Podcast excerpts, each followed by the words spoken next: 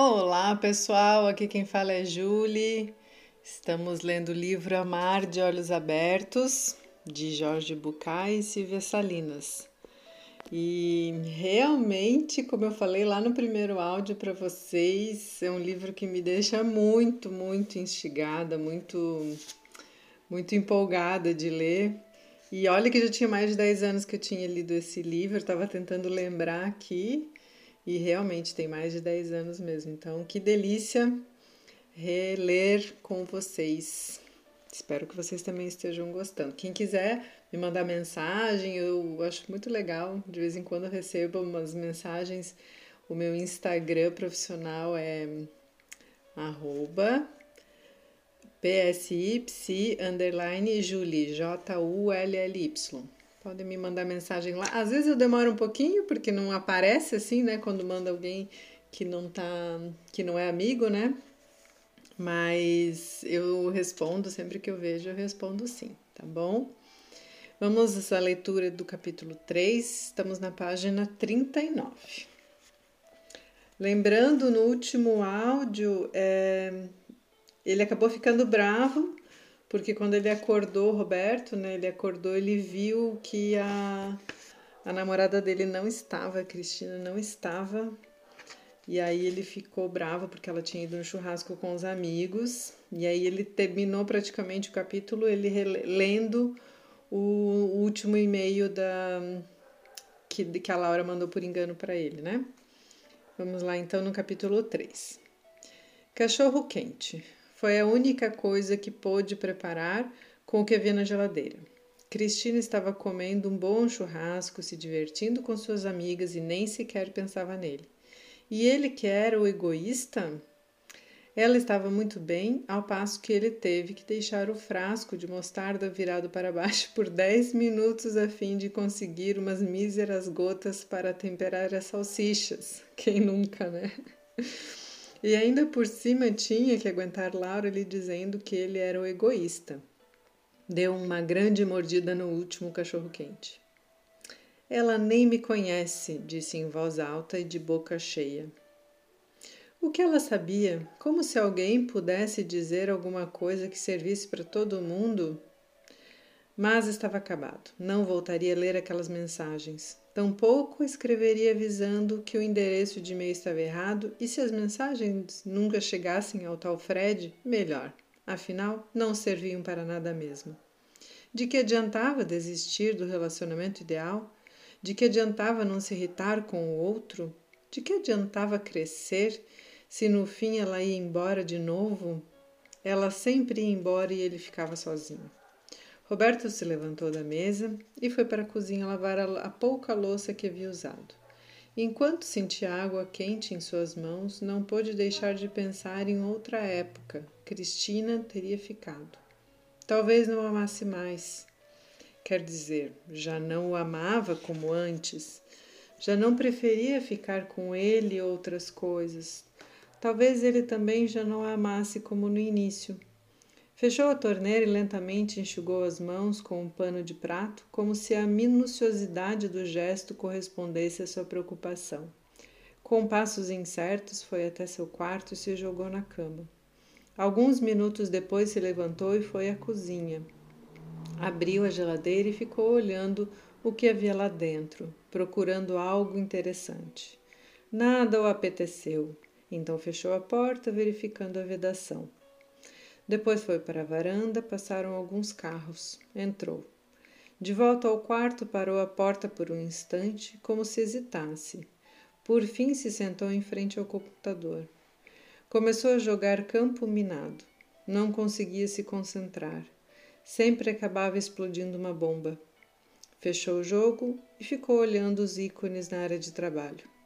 Um computador, um bloco com um lápis por cima, um maço de cartas, um globo terrestre, uma lupa, um pequeno telefone amarelo, a conexão com a internet. Olhou ao redor como se verificasse que não havia ninguém observando, estava a ponto de fazer exatamente o contrário do que prometera a si mesmo. Abriu seu e-mail e, sem surpresa, encontrou uma mensagem de Laura.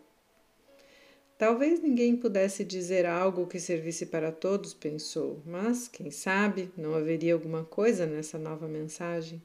Alguma coisa, ainda que só uma frase que lhe servisse para esclarecer o que estava acontecendo entre ele e Cristina, se a amava ou não, por que se aborrecia com ela e por que começava a se perguntar como era Laura, quantos anos tinha e qual era sua relação com o Fred.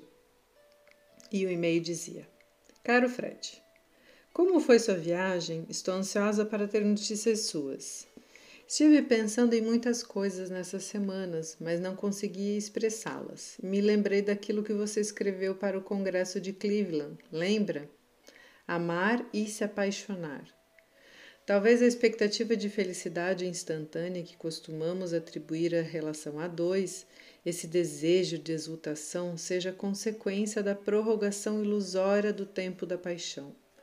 De fato, em um primeiro momento, o encontro é passional, incontrolável e irracional. As emoções nos invadem nos invadem, se apoderam de nós e durante um tempo quase não podemos pensar em outra coisa além da pessoa por quem estamos apaixonados e da felicidade que sentimos por isso estar acontecendo conosco. Estar apaixonado nos conecta com a alegria que sentimos por saber que o outro existe. Conecta-nos com a rara sensação de plenitude. Esse estado não dura muito tempo, mas permanece gravado em nós como uma lembrança que sustenta a relação e que é possível recriar de vez em quando.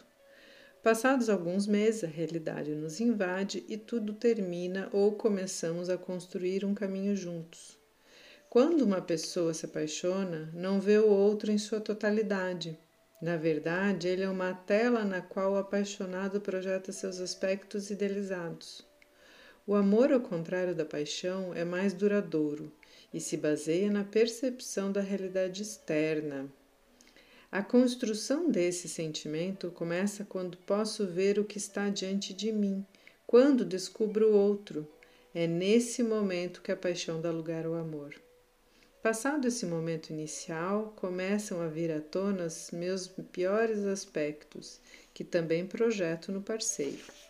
Amar alguém é o desafio de desfazer essas projeções para me relacionar verdadeiramente com o outro. Esse processo não é fácil, mas é uma das coisas mais bonitas que podem acontecer. Falamos do amor no sentido que se de se importar com o bem-estar do outro. Nada mais, nada menos. Olha que bonito, gente. Falamos do amor no sentido de se importar com o bem-estar do outro. Então não é nada mais, nada menos do que isso, que não é na maioria das vezes o que a gente presencia, né? Como amor algo mais relacionado à posse. E aqui eles estão dizendo que é querer o bem do outro. O amor como a sensação de bem-estar que invade corpo e alma e que se firma quando posso ver o outro sem querer mudá-lo. Mais importante que o jeito de ser do seu parceiro é a sensação de bem-estar que temos um com o outro, o prazer de estar com alguém que se preocupa comigo, que sabe do que preciso e tem prazer em proporcionar isso. É assim que o amor age. Um relacionamento é mais que uma decisão, é algo que surge quando nos sentimos unidos um ao outro de uma forma diferente. Poderíamos dizer que, com base no prazer de estar com alguém, decidimos compartilhar grande parte da nossa vida com essa pessoa e descobrimos como é bom estarmos juntos.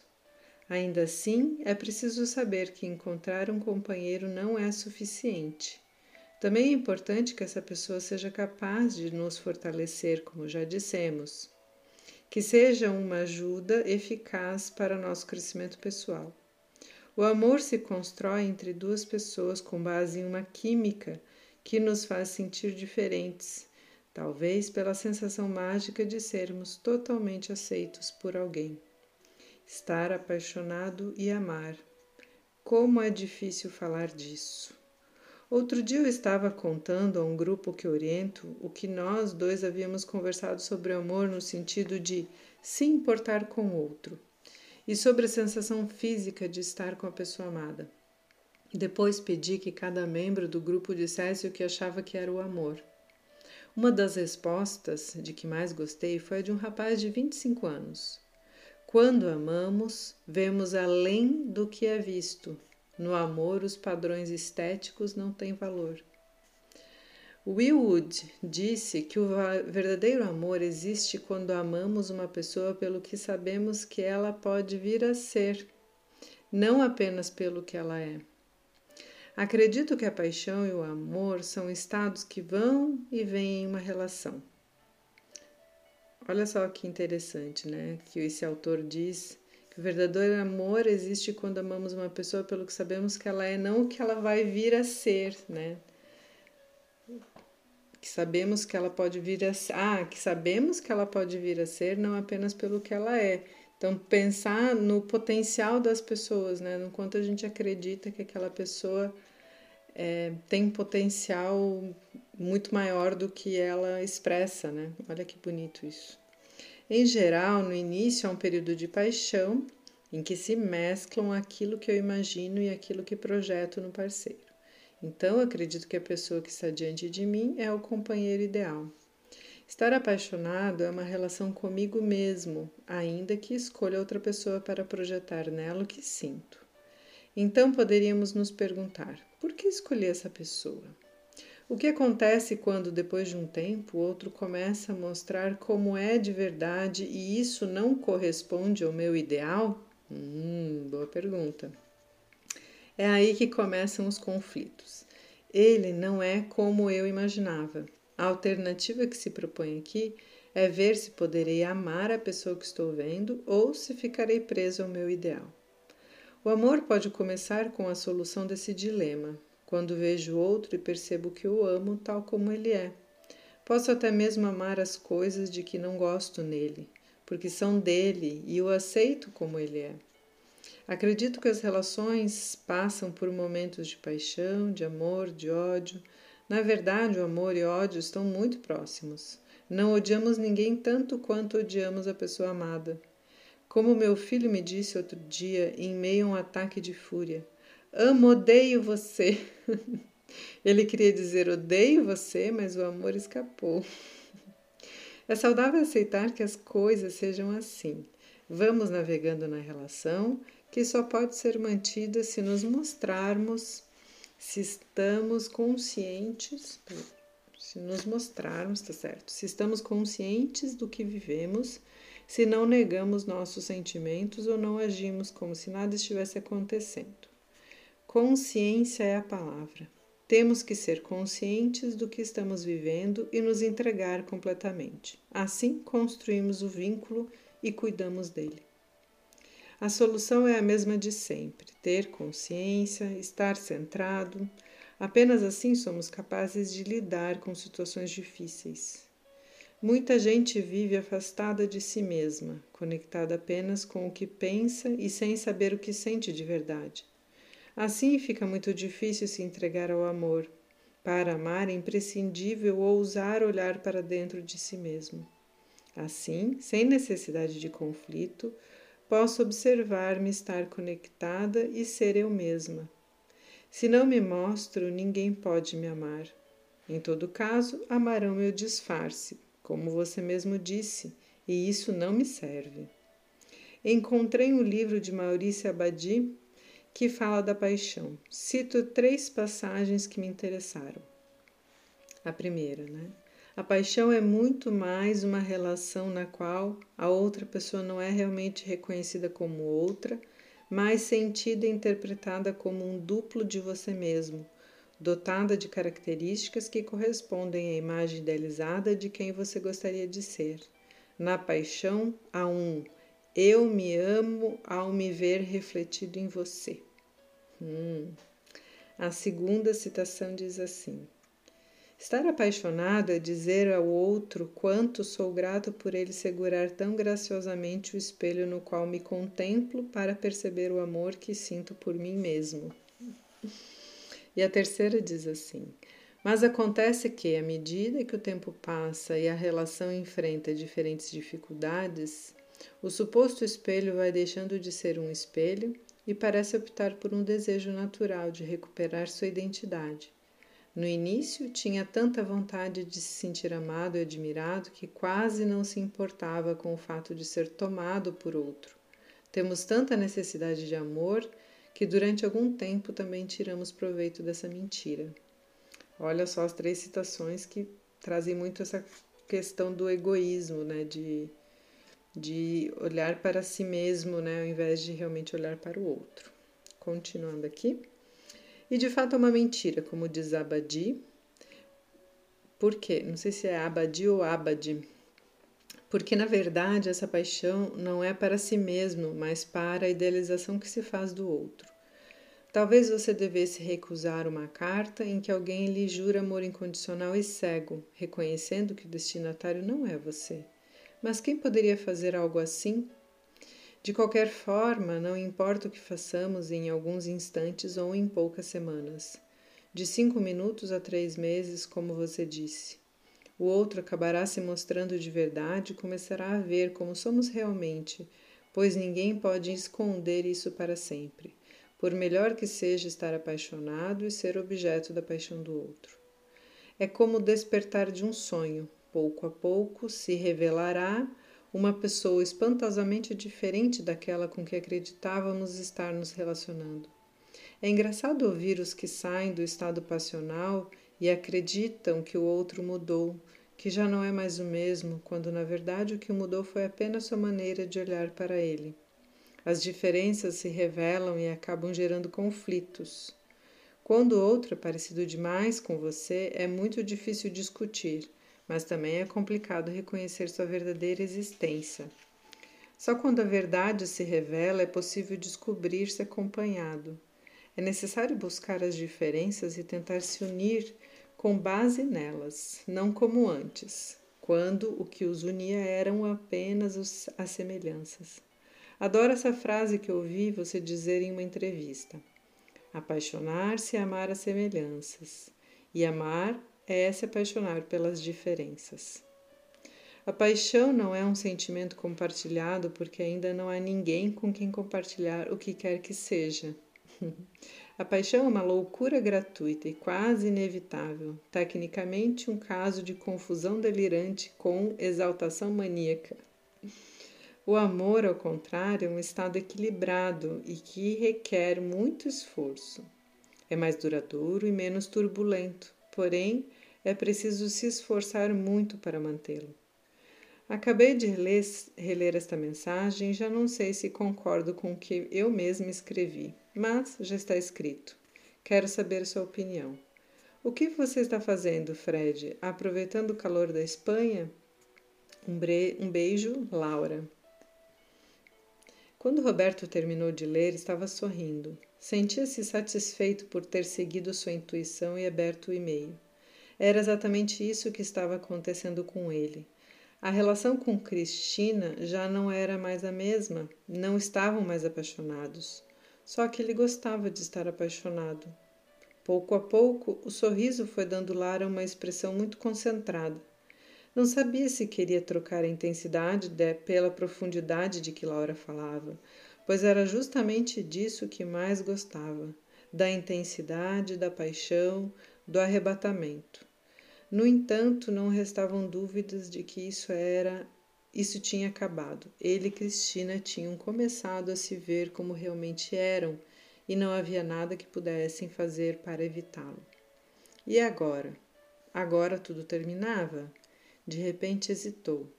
Segundo Laura, é nesse momento que começa a construção de um caminho juntos. Perguntou-se qual das duas possibilidades aplicaria sua história com Cristina o fim ou o começo de algo menos intenso, porém mais profundo? E depois se corrigiu. Qual das duas possibilidades eu quero? E aí ele termina este capítulo com essa pergunta: qual das duas possibilidades ele quer, né? Continuar apaixonado, mas daí ter que trocar o seu objeto e aí pular para uma outra relação, ou transformar o relacionamento da Cristina num, do que era numa paixão em um amor e olhar a Cristina como ela é realmente e não a partir das suas projeções, porque, por exemplo, como ela é realmente, ela é uma pessoa que gosta de ir com as amigas no churrasco. E na projeção dele, né, que foi o último áudio, ele não suporta isso, porque ele não quer se sentir abandonado, ele não quer se sentir largado, enfim. A gente ainda não chegou nessa parte que ele fala porque que ele não suportou isso, né? Mas a Cristina, que é de verdade, ela gosta de ir com as amigas no churrasco. E a projeção dele, que é quem ele quer que continue, é aquela que fica junto todos os dias, à disposição dele, né? E aí, que era o que ela fazia antes, quando ela talvez também estava apaixonada.